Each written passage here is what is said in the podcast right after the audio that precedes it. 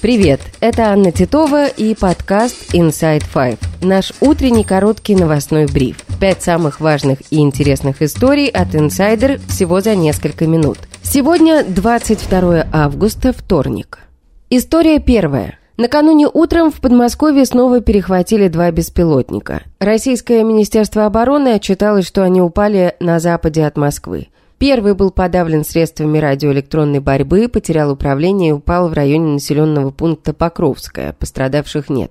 Через два часа система ПВО уничтожила еще один дрон, который упал на территории Истринского района, недалеко от дома главы канала Russia Today Маргариты Симонян. Телеграм-канале она опубликовала фото и написала, что жертв разрушений нет. Из-за налетов беспилотников на Москву и столичный регион в целом нельзя не отметить нарастающую частоту помех регулярному авиасообщению. Накануне Внуково, Домодедово и Шереметьево ограничили прием самолетов. Почти 50 пассажирских рейсов не смогли приземлиться в Москве из-за закрытия аэропортов.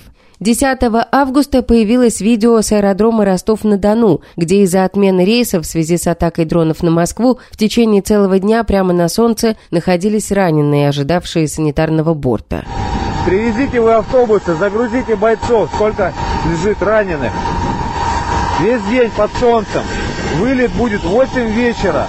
Весь день под палящим солнцем ребята лежат. Аналогичное видео опубликовано и накануне. Из описания к нему следует, что раненых больше 10 часов держали на летном поле без должной медицинской помощи.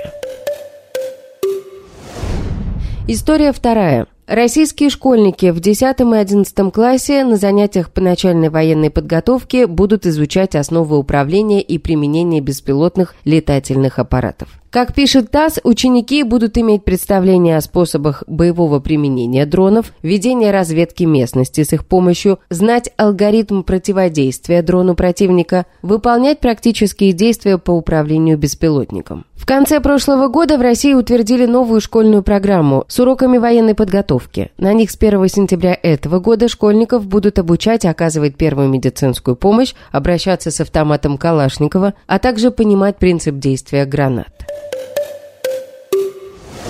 История третья. В России власти готовят мягкую блокировку YouTube на территории страны через специальный портал, который будет фильтровать контент видеосервиса по правилам военной цензуры. Письмо Ростелекома с просьбой к сотрудникам протестировать сервис доступа к YouTube обнаружил профильный канал «За Телеком». Об этом сообщает телеграм-канал «Можем объяснить». Работникам предложили смотреть американский сервис не напрямую, а через специально созданный Ростелекомом сайт с фильтрацией контента. Такие действия похожи на тест фильтра для цензуры YouTube. То есть могут заблокировать прямой доступ на YouTube, однако смотреть видео с него можно будет через портал Ростелекома. При этом доступ оставят только к определенному контенту. Российские власти действительно готовятся к блокировке YouTube и наверняка очень много лет консультировались с китайскими коллегами. Об этом заявил инсайдер, глава юридической практики Роскомсвободы Саркис Дорбинян. Он напомнил, что в России огромное количество корпоративных бизнес-процессов и пользователей зависят от облачных сервисов Google, поэтому просто заблокировать YouTube не получится. В любом случае будут последствия как для архитектуры самого андроида, так и для других сервисов, которые работают в единой экосистеме. Поэтому, конечно, государство будет пытаться их решать в ручном режиме. И прежде всего рекомендую переходить на отечественные аналоги. Специалист предполагает, что у российских властей есть только одно решение – попытаться убедить пользователей в том, что VK Play – это лучше, чем YouTube.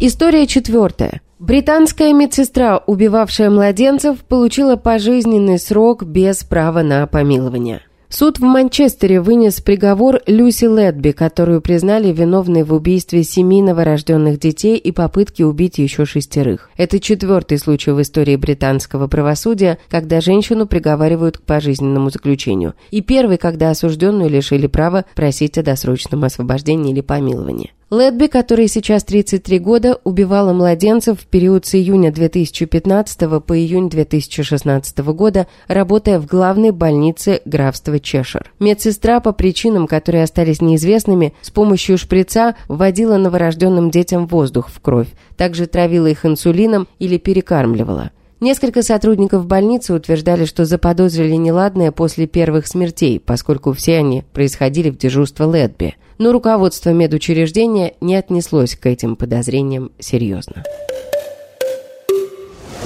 И история пятая. Критиковавший войну в Украине солист группы «Звери» Рома Зверь приехал на передовую и выступил для российских бойцов. Об этом сообщил пропагандист Семен Пегов в своем телеграм-канале. Пегов опубликовал видео, на котором солист группы «Звери» в шлеме и бронежилете находится в расположении одного из формирований самопровозглашенной ДНР и наблюдает за пуском снаряда. Но вы артисты вообще такой Низкие интересный частоты, на, народ. это же не низа очень сильные, это же, ну, Там весь спектр.